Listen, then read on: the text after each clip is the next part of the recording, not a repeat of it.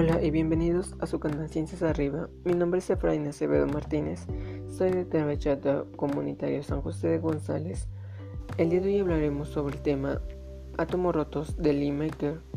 Lee Maker nació en 1978 en Viena, Australia, en una familia judía de muy buena posición económica. Ella estudió física a pesar que en esa época no se les tenía permitido estudiar a las mujeres, pero en 1905 ella realizó grandes aportaciones sobre los fenómenos físicos, así consiguiendo el grado de doctora, pero en Viena fue donde terminó su profesionalismo y al ya no tener mucho interés donde ella estaba, decidió mudarse a Berlín, aunque en ese lugar tampoco las mujeres no eran bien recibidas, pero por su capacidad logró, logró ser aceptada, encontrando así su compañero de trabajo junto con él.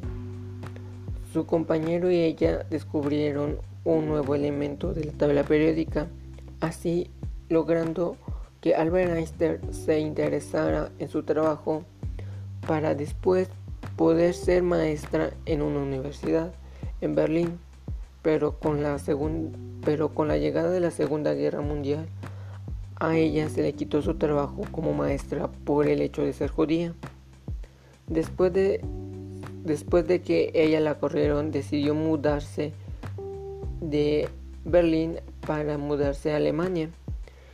Así, dejando a su compañero solo, su compañero decidió conseguirse a alguien más para seguir con los conocimientos que Liz Maker le había dejado ya.